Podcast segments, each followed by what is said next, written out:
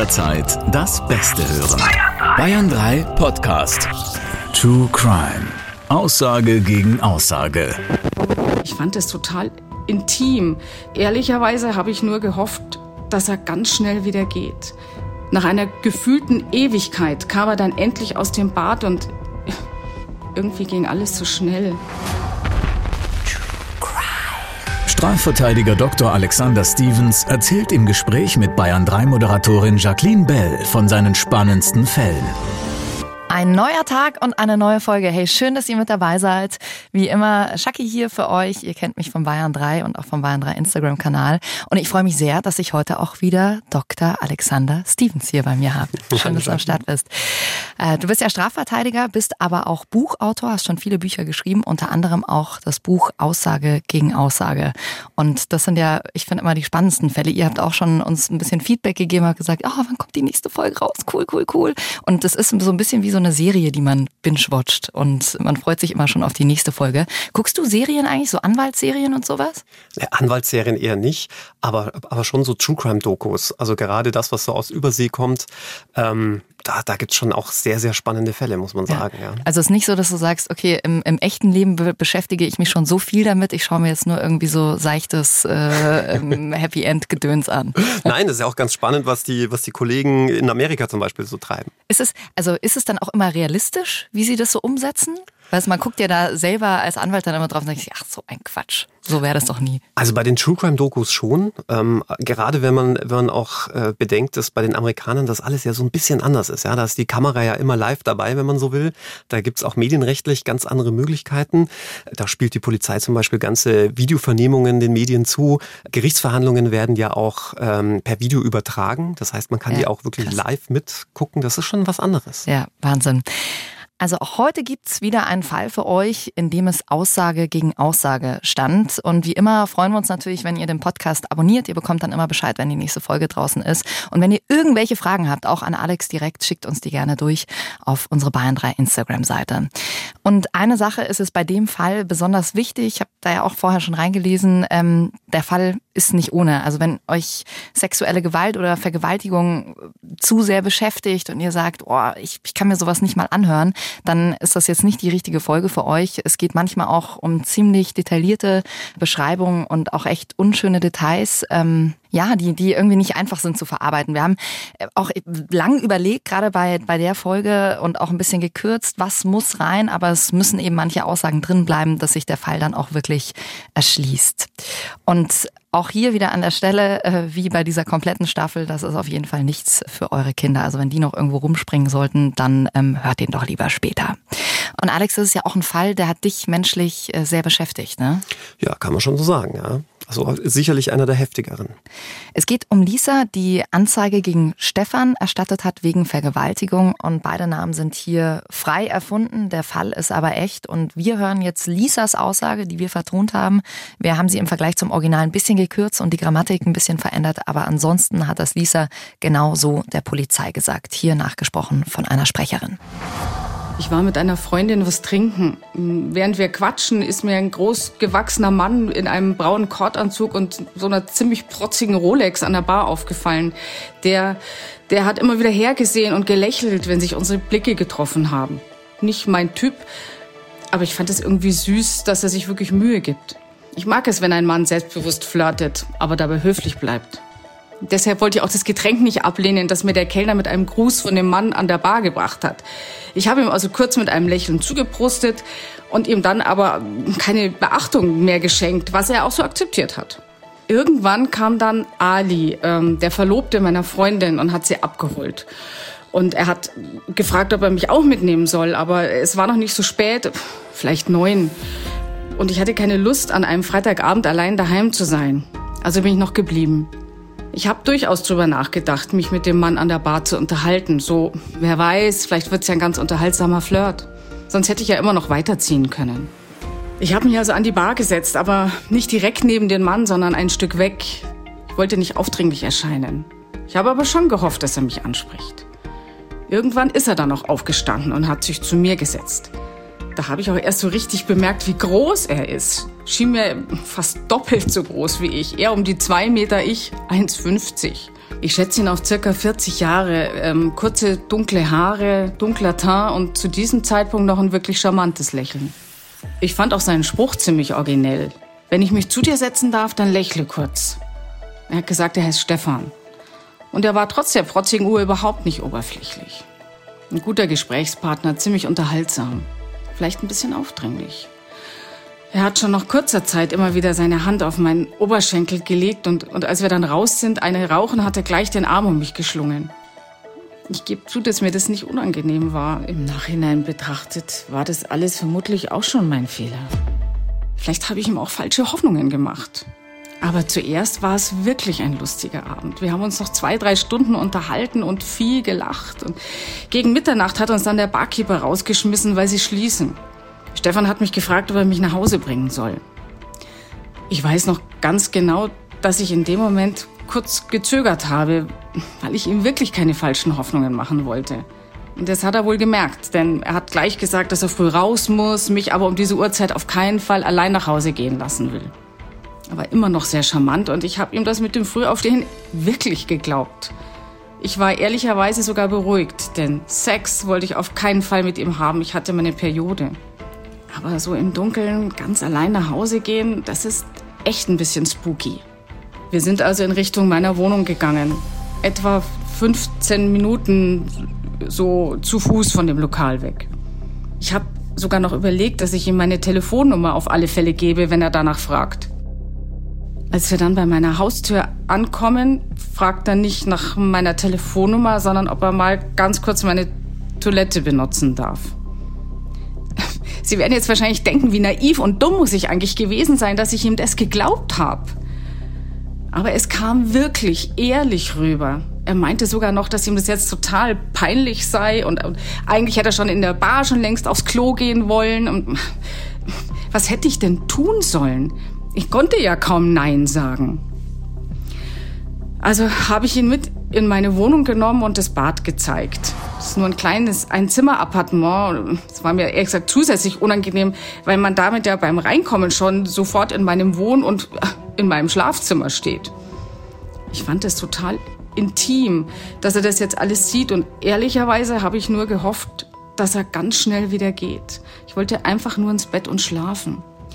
Nach einer gefühlten Ewigkeit kam er dann endlich aus dem Bad und irgendwie ging alles so schnell. Er war komplett nackt.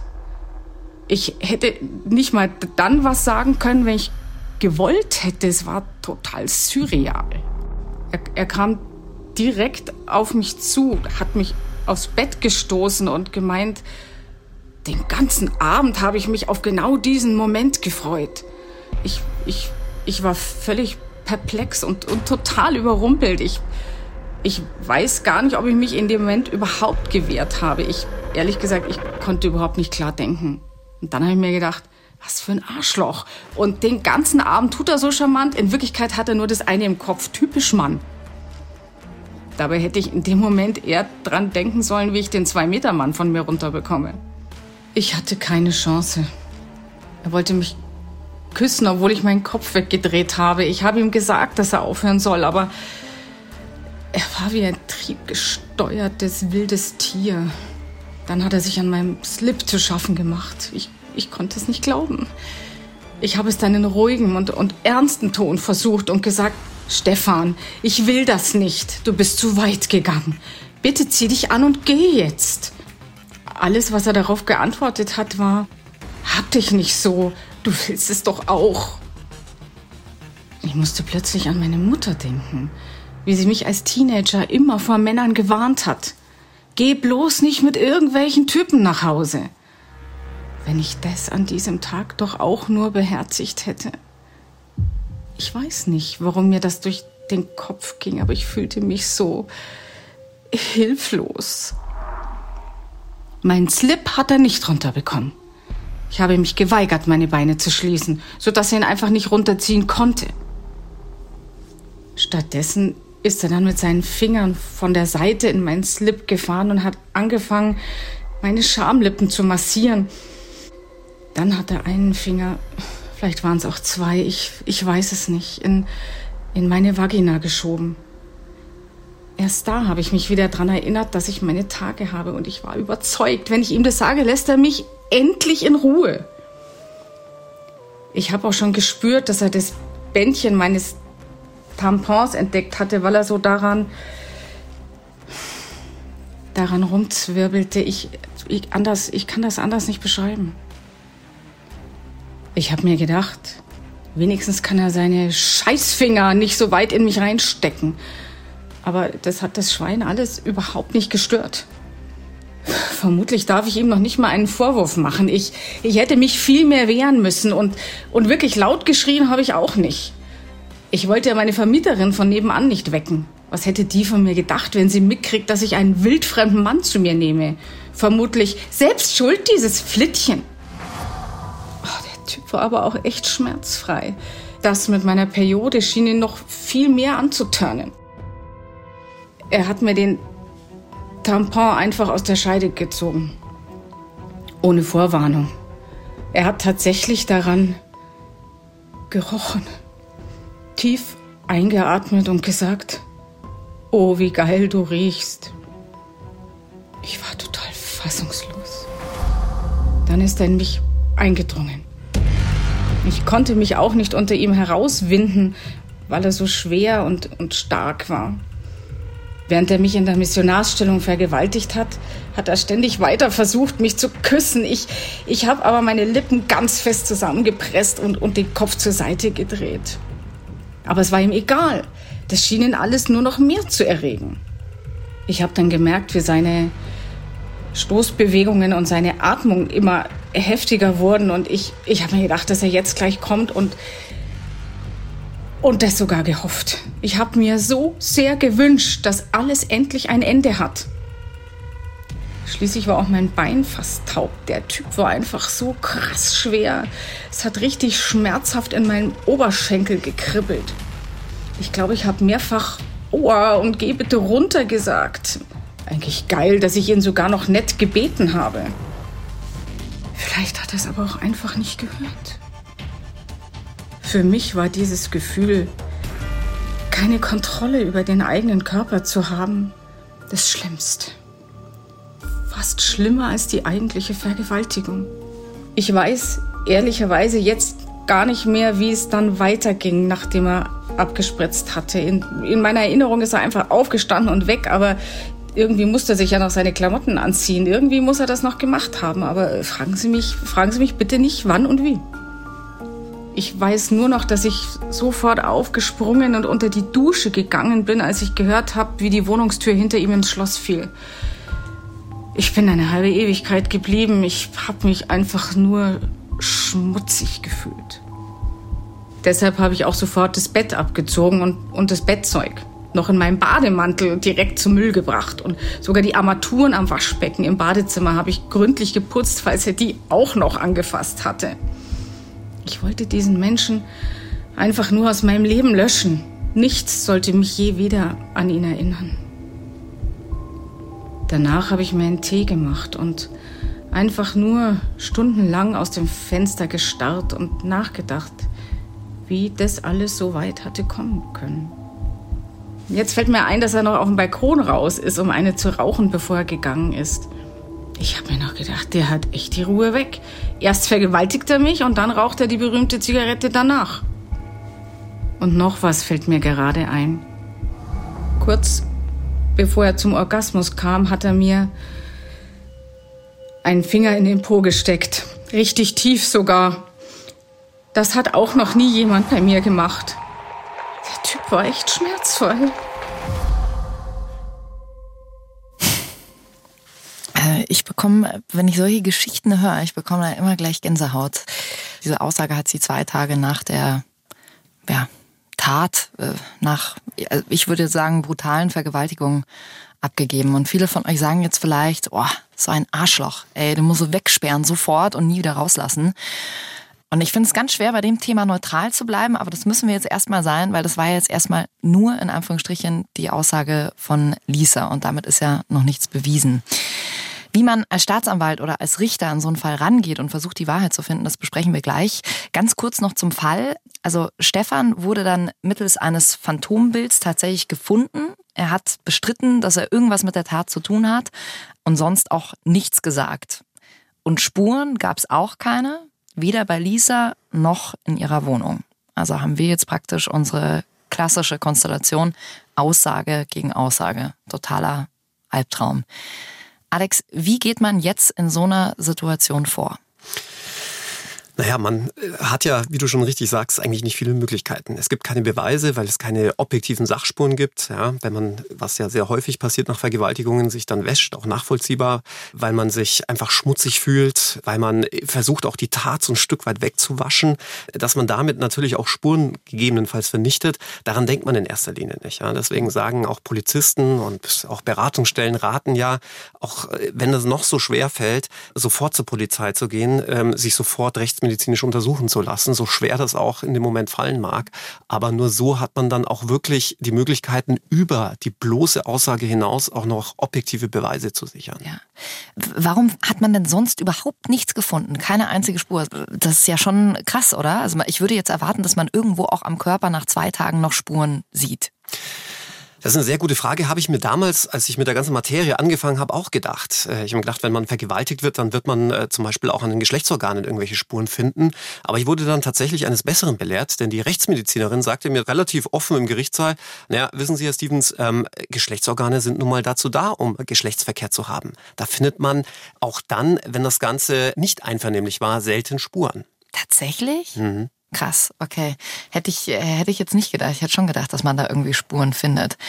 Also es steht Aussage gegen Aussage. Jetzt lass uns den Fall nochmal kurz aufdröseln. Welche Varianten des Tathergangs gibt es denn jetzt? Ja, zum einen kann es so gewesen sein, dass Stefan unschuldig ist und es gar keinen Sex gegeben hat. Ja? Vielleicht, weil es eine böse Intrige ist. Genauso könnte es aber auch sein, dass Stefan deswegen unschuldig ist, weil es zwar zum Sex gekommen ist, aber das Ganze einvernehmlich war und nur im Nachhinein als uneinvernehmlich geschildert wird. Mhm. Äh, dritte Möglichkeit wäre, es gab Sex und es war auch objektiv nicht gewollt, nur Stefan hatte subjektiv überhaupt nicht gemerkt, dass seine Partnerin oder sein Gegenüber gar keinen Sex will. Mhm. Und die vierte Variante, es ist genauso passiert, wie Lisa es schildert. Ja, und dann stellt sich natürlich für den Staatsanwalt die Frage, wie mache ich jetzt hier weiter? Ja? Worauf kommt es dann letztlich an? Wie kann ich jetzt beurteilen, wer hier die Wahrheit sagt, wenn ich keine objektiven Beweise habe? Und da ist ganz interessant, äh, eins zu wissen, dass man natürlich nicht aus dem Bauch heraus hier argumentieren kann. Klar. Das geht in einem Rechtsstaat nicht, auch wenn das natürlich sehr schnell passiert. Also gerade Richter und Staatsanwälte neigen dazu. Man mag es gar nicht glauben, aber man kann es auch nachvollziehen. Dadurch, dass sich jemand ja, ihnen als Angeklagter präsentiert, ja, weil er mhm. auf dem Stuhl des Angeklagten Platz nimmt, ja. Das gilt aber auch genauso für Opfer. Wenn ein Opfer auf dem Stuhl des Opfers Platz nimmt, dann suggeriert es bereits die Opfer- und die Angeklagtenrolle. Und ähm, weil ein Richter sein ganzes Leben lang nur mit Angeklagten zu tun hat und weil im Übrigen 90 Prozent aller Gerichtsurteile im Strafrecht Verurteilungen sind, ja, mhm. das heißt, wenn man mal auf der Anklagebank sitzt, dann ist die Chance, verurteilt zu werden, relativ hoch, sich beim Richter dieser psychologische Effekt niederschlägt, dass er immer der Meinung ist, es mit einem Angeklagten, mit einem Täter, mit einem Schuldigen zu tun zu haben. Ich meine, klar, er ist ja auch nur ein Mensch, aber mhm. auf der anderen Seite, das bekommt man doch wahrscheinlich beigebracht irgendwo im Studium und während der Zeit dann, oder dass man da wirklich objektiv bleibt. Dafür ist ein Richter ja auch da. Jetzt muss ich dich leider enttäuschen. Leider überhaupt nicht. Das ist ein großes Problem des Jurastudiums, dass man damit überhaupt nicht konfrontiert wird. Und Ach, das ist auch ein großer Kritikpunkt, muss ich sagen. Okay. Gut, die nächste Möglichkeit wäre natürlich zu sagen, naja, ich gehe auf irgendwelche körperlichen ähm, Spuren, ja, wie zum Beispiel, dass jemand schwitzt, wenn, wenn ich ihn befrage, ja, oder in die Mangel nehme, mhm. oder dass mir jemand nicht in die Augen guckt. Ja. Ähm, dieser, dieser klassische Pinocchio-Effekt, ja. Pinocchio, die Puppe, die Holzpuppe, die eine lange Nase beim Lügen bekommen hat. Ja. Man kennt es auch in, aus, aus den USA mit dem Lügen. Lügendetektortest, der funktioniert ja genauso. Die sagen, wenn jemand lügt, hat er bestimmte körperliche Reize, ähm, da geht der Herzschlag hoch ja, und, und ähnliches. Und daran erkenne ich eine Lüge. Aber dem ist eigentlich auch nicht so. Echt? Denn, ist der ungenau? Oder, oder wie, wie genau ist ein Lügendetektortest? Ich hätte jetzt gedacht, dass das schon oft stimmt. Ja, das Problem ist nur, du weißt ja nicht, warum diese körperlichen Reize jetzt ausschlagen. Ja, es kann doch auch genauso sein. Stell dir mal vor, du wirst jetzt des Mordes verdächtigt. Du bist unschuldig. Ja, was glaubst du, wie dir da die Düse geht? Ja, klar, Logo. Ja. Und dann wirst du auch noch am Schluss von so einem bulligen Polizeibeamten vernommen, der dich so richtig in die Mangel nimmt. Also, dass da der Herzschlag nicht nach oben geht, das äh, wage ich zu bezweifeln. Ja, also darauf kannst du auch nichts geben. Ja?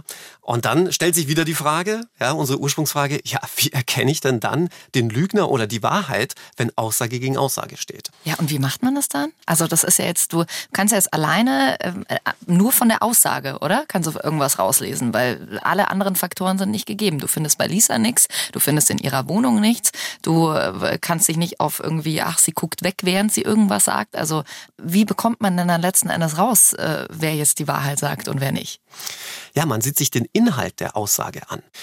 Klar, das funktioniert nicht beim Täter oder beim Beschuldigten, wenn er nichts sagt, aber beim Opferzeugen. Denn da gibt es ja eine Aussage und da kann man sich ja ganz genau angucken, was sagt jemand aus und wie sagt jemand das Ganze aus.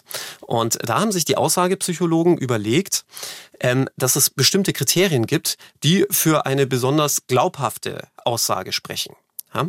Und das sind im Grunde letztlich drei Hauptkriterien. Zum einen sagen die, naja, es ist eine immense Gedächtnisleistung, sich einfach nur etwas auszudenken. Ja? Da immer stringent, widerspruchsfrei und sehr detailreich auszusagen, ist entsprechend schwer. Das heißt im Umkehrschluss, wenn jemand sehr detailliert aussagen kann, ja, ohne große Widersprüche, dann als, als Beispiel, mhm. Dann spricht schon einiges für die Glaubwürdigkeit dieser Person. Also heißt, man fragt dann auch öfter, also macht man äh, mhm. praktisch äh, konfrontiert denjenigen immer wieder damit und sieht dann, ah okay, aber warte mal, beim letzten Mal äh, hat er aber gesagt, äh, also ich, er war nicht beim Rauchen draußen danach.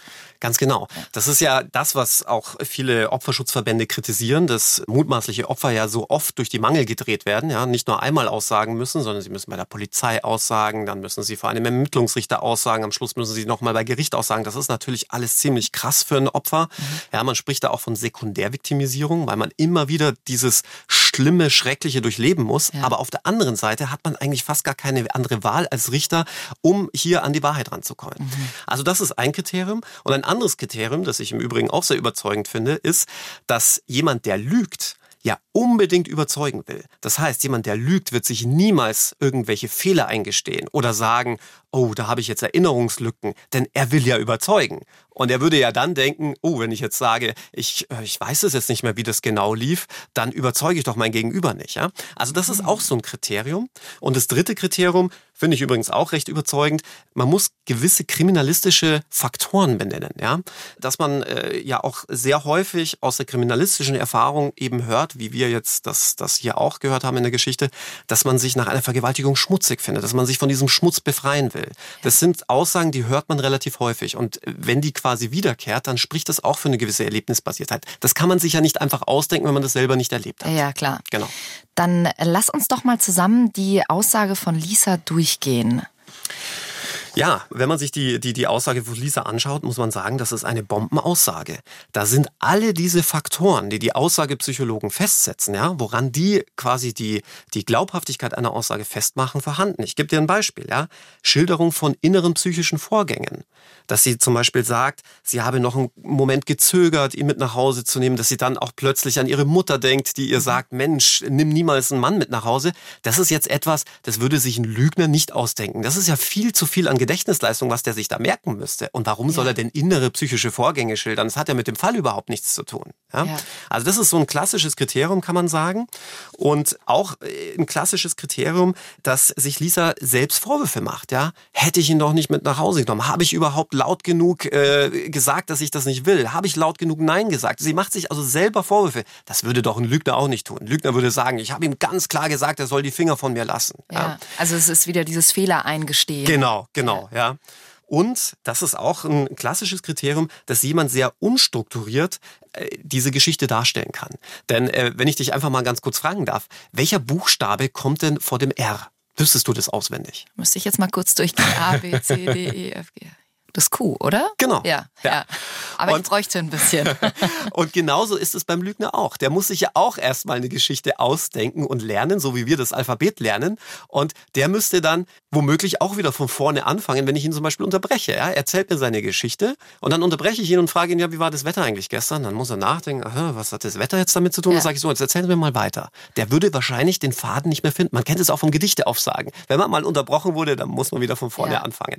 Und da sagt man, wenn jemand das völlig unstrukturiert darstellen kann, ja, also mal hinten anfängt, mhm. dann wieder vorne, dann wird er unterbrochen und er findet aber immer wieder zu seiner Geschichte zurück.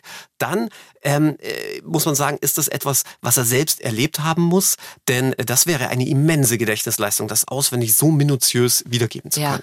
Und das war bei Lisa der Fall. Ich meine, das sehen wir jetzt praktisch nicht, weil wir es ja nachgesprochen ähm, haben. Ja, ähm, allein dadurch, dass sie zum Beispiel von ihren Clubbesuchen erzählt, als sie 16 war und dann von der Mutter da gemaßregelt wird. Ja. Das hat ja mit dem Fall überhaupt nichts zu tun. Ja? ja. Das geht ja Jahre zurück. Also das nur als Beispiel. Okay, dann kommen wir eigentlich auf das Fazit, äh, auf das dann ja auch der Staatsanwalt gekommen ist. Es deutet eigentlich alles darauf hin, dass Lisa die Wahrheit gesagt hat, oder? Ja, also ja. auch wenn ich das als Verteidiger so gelesen hätte, hätte ich meinem Mandanten gesagt, so, machen Sie mal lieber ein Geständnis, ja. denn ähm, um die Aussage kommen Sie nicht umhin. Ja, und jetzt kommt die große Überraschung. Der Staatsanwalt hat das Verfahren trotzdem eingestellt. Der Haftbefehl wurde aufgehoben und Stefan ist aus der Untersuchungshaft entlassen worden. Keine Anklage wegen Vergewaltigung. Wie kam es dazu? Ja, mag man eigentlich gar nicht glauben, wenn man das so hört. Ne? Ja. Ja, es war der berühmte Kommissar Zufall. Ich würde ja ganz gern sagen, dass es die anwaltlichen Glanzleistungen waren, aber es war tatsächlich reiner Zufall. Also du hattest nichts damit zu tun. Nein, ich hatte tatsächlich nichts damit zu tun, sondern vielmehr die Mutter von Stefan. Denn die hatte im Zuge eigener Recherchen festgestellt, dass es vor einem Jahr einen komplett ähnlichen Fall in einem anderen Bundesland gegeben hatte. Und sie war deswegen darüber gestoßen, weil in der Zeitung, in irgendeinem kleinen Blatt drin gestanden war, dass bei dieser Vergewaltigung der Täter den Tampon aus der Scheide gezogen und daran gerochen habe. Und da muss man jetzt mal sagen, das ist schon sehr ungewöhnlich, dass das zweimal hintereinander passiert sein ja. soll, außer wir sprechen hier von einem Serientäter. Das Problem war nur, für diese andere Tat war schon jemand verurteilt worden. Krass. Also heißt ja jetzt im Schluss, Lisa hat gelogen. Ja, denn ja. das wäre schon ein, ein krasser Zufall. Das, äh, also ich meine, klar, nichts ist unmöglich, ja, alles, alles kann, äh, kann möglich sein, aber es in so kurzer Zeit so ähnliche Tathandlungen geschildert werden. Und natürlich hat man sich dann auch die Akte kommen lassen und sieht, dass bei diesem anderen Fall, der also mit dem Fall Stephans überhaupt nichts zu tun hatte, fast minutiös dieselbe Geschichte geschildert wurde. Krass.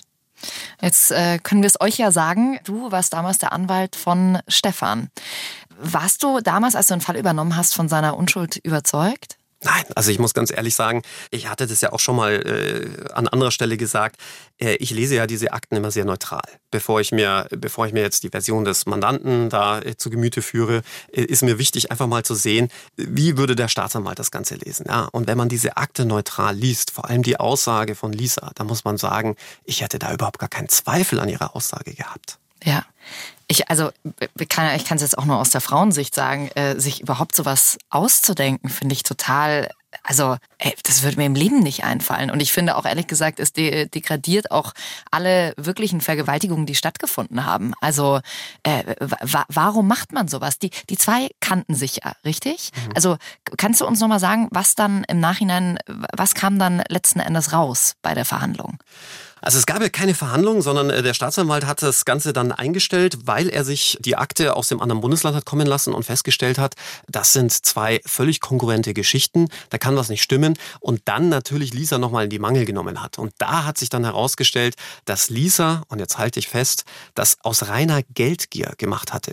Sie wusste, dass wenn man einen Mann der Vergewaltigung bezichtigt und am besten noch einen gut betuchten Mann, dieser Mann alles dafür tun wird, eine milde Strafe zu bekommen. Und ähm, im deutschen Rechtssystem ist es so, dass wenn man einen sogenannten Täter-Opfer-Ausgleich leistet, der meistens in Geld geleistet wird, dann die Strafe deutlich milder wird. Man kann etwa sagen, ein Viertel der Strafe fällt dann weg. Ja, wenn man etwa bei einer Vergewaltigung muss man schon etwas tiefer in die Tasche greifen, aber nehmen wir mal an, man zahlt 10.000 Euro Schmerzensgeld, Kompensation, dann kann man darauf hoffen, als Täter, dass die Strafe milder wird. Und genau damit hat Lisa gerechnet. Sie hat es dann auch freimütig zugegeben. Ja. Sie stand dann mit dem Rücken an der Wand, als das Ganze rausgekommen war, hat gesagt, ja, sie hat das Geld deswegen getan. Sie hat die dicke Rolex gesehen. Im Übrigen hatte der andere Mann auch eine Rolex an der, an der Hand getragen. Ah, okay. Ja. Verdammt, hätte man sich eine andere Marke ausdenken sollen.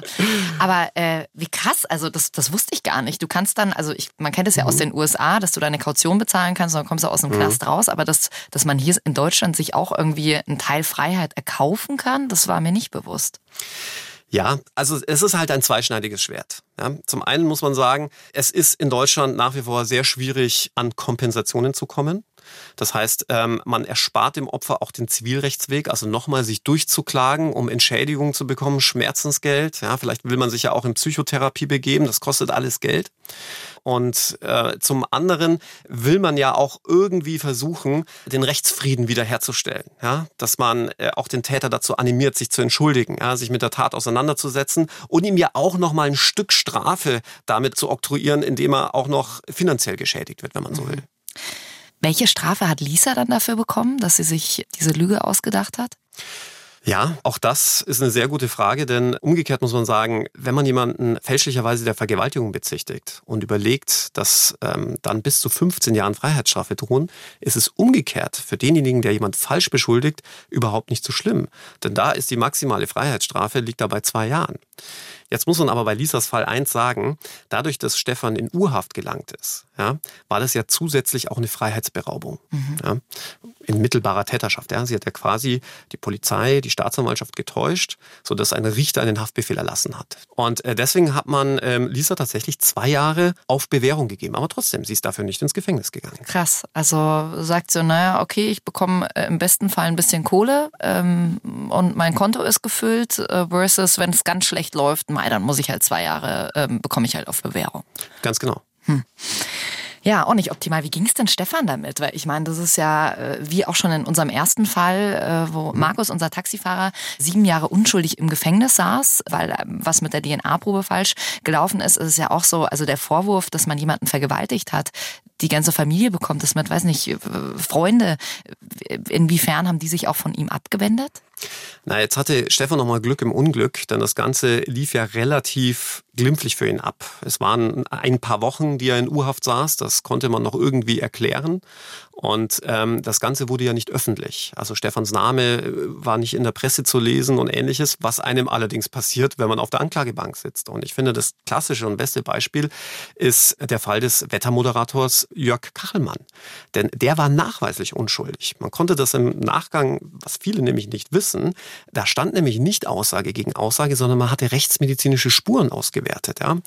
Unter anderem nur als Beispiel war behauptet worden, dass er ein Messer benutzt habe und das ähm, seinem Opfer an die Kehle gedrückt. Und zwar so fest, dass es auch einen kleinen Schnitt gegeben habe. Dann hätte es aber zwangsläufig DNA-Spuren, nämlich Blutspuren an diesem Messer geben müssen. Und die gab es nicht. Ja? Und durch diese Rückschlüsse konnte man rechtsmedizinisch nachweisen, dass das alles so überhaupt nicht gestimmt haben kann, was das angebliche Opfer gesagt hat. Also aber so viel das Messer hätte ja auch irgendwie in der Spülmaschine gewesen sein können, oder? War es nicht. Man hat es nämlich sichergestellt. Aha. Ja, man hat ja Kachelmann abgefangen und damit äh, war zum Beispiel, das ist ja nur einer von vielen Punkten, ja? ja. aber da konnte man wirklich anhand von Sachbeweisen, von objektiven Beweisen nachweisen, dass die Geschichte des mutmaßlichen Opfers Kachelmanns so nicht gestimmt haben kann. Mhm. Und da muss man aber trotzdem sagen, wenn ich mit Leuten über Jörg Kachelmann spreche, sagt jeder, naja, da wird schon irgendwas dran gewesen ja. sein. Also hätte ich jetzt auch gesagt. Ja. Ich habe das auch ehrlich gesagt gar nicht mhm. mehr genau verfolgt, wie das dann am Ende ausgegangen ist. So, mal kurz zurück zu unserem Fall. Lisa und Stefan, die kannten sich ja. Die waren auch tatsächlich zusammen in dieser Bar. Äh, das äh, ist auch nachgewiesen. Stefan hat ja gar nichts gesagt bei seiner Aussage. Warum, warum hat er nichts gesagt? Also nicht mal, dass sie zusammen irgendwie in der Bar waren, aber hey, ich war, also ich danach nicht mehr bei ihr in der Wohnung. Wie schon so oft jetzt in dem Podcast gesagt, wenn man von der Polizei beschuldigt wird. Sag nichts. Genau.